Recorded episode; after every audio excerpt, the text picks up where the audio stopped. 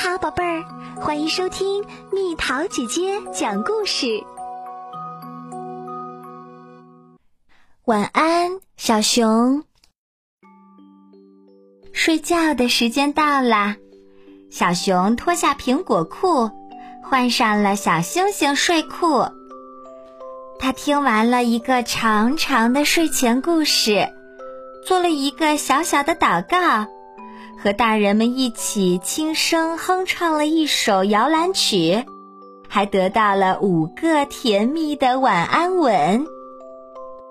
小熊睡前会有点口渴，要从蓝色水杯里喝一小口水，然后他要穿上红色小睡袜。以前他就忘记过。小熊盼着有个暖烘烘的被窝。因为被子里面总是太冷了，然后，然后呢，他才同意把房间里的灯关上。现在一切都安静下来了，可小熊一点儿也不困。小熊睡不着时，就会悄悄地从床上爬起来，在窗前搭一架小梯子。他踩着梯子爬到窗台上，向外望去。月亮像一个又大又圆的灯笼挂在空中，柔和的月光照着草地、房子、树木、河流，照着整个世界。外面渐渐凉了下来，小鸭子还在河中嬉戏。时不时传来的蛙声划破了宁静的夜。码头边挂着的小背心在夜风中飘动着。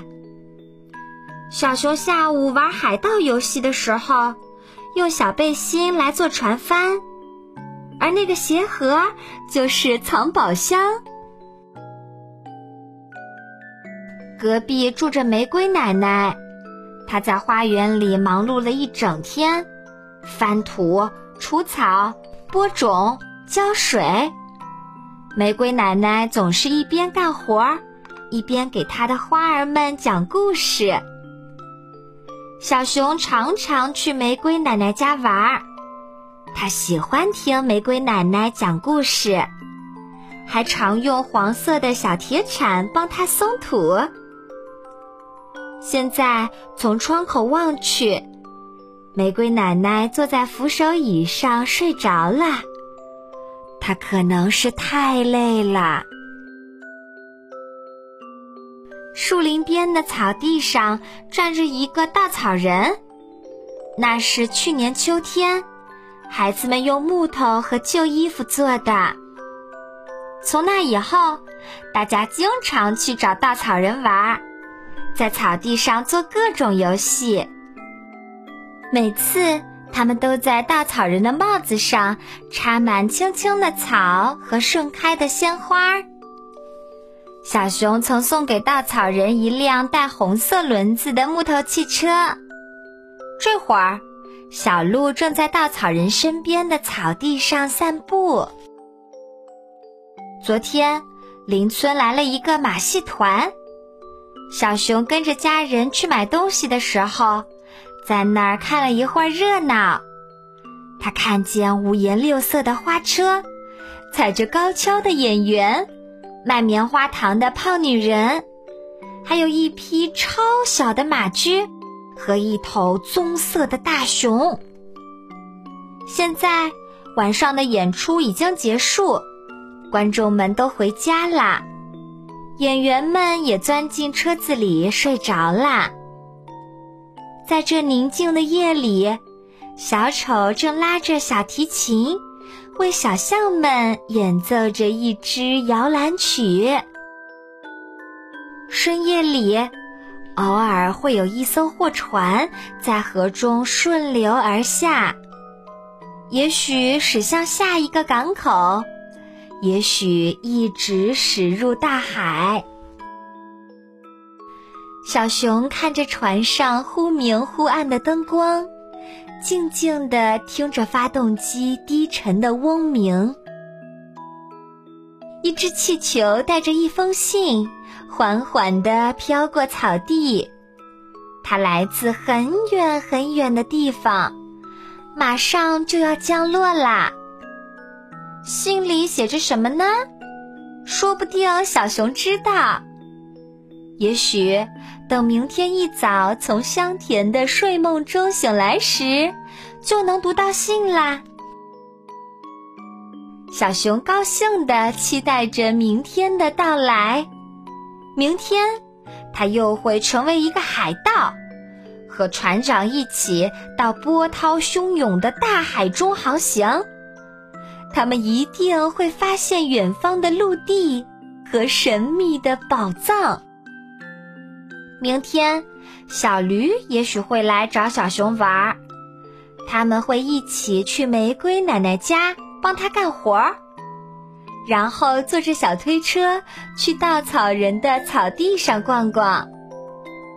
阳光照在身上，暖融融的，红色轮子的小车跑得飞快。或许他们还会在路上发现些什么。如果明天太阳不出来呢？如果明天下雨怎么办？那小熊就飞快地跑到谷仓里，爬上屋顶的小阁楼。那儿是它的秘密小屋，藏着许多收集来的宝贝，其中有一只陶笛。小熊会用它吹奏出美妙的曲子。坐在温暖干燥的地方看雨，多舒服啊！要是再来些好吃的，就更棒啦。雨声淅淅沥沥，新鲜的空气沁人心脾。小熊兴奋地期待着明天的到来。可窗外依旧是浓浓的夜色，小熊闭上了眼睛。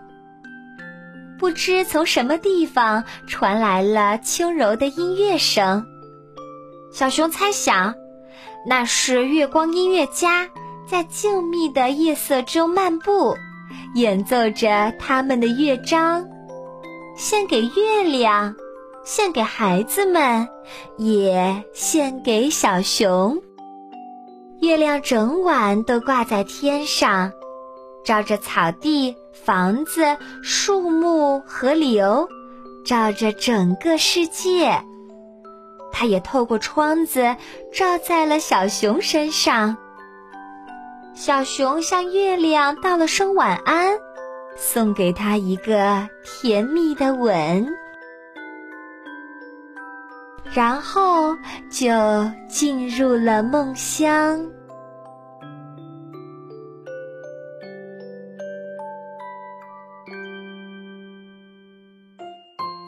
好啦，小朋友们，故事讲完啦。每天晚上都是谁给你讲晚安故事，给你一个晚安吻，陪你一起进入梦乡的？留言告诉蜜桃姐姐吧。小朋友们，今天是我们中国的传统节日中秋节。中秋节的时候，我们能看到圆圆的、亮亮的月亮，象征着一家人团圆美满。所以在今天，我们都要一家人聚在一起吃月饼、赏月亮。你还可以向月亮许个愿，只要你乖乖的，这个愿望就会实现哦。那么，月亮在天空中会照亮夜晚，我们也该早早的睡觉喽。晚安，宝贝儿。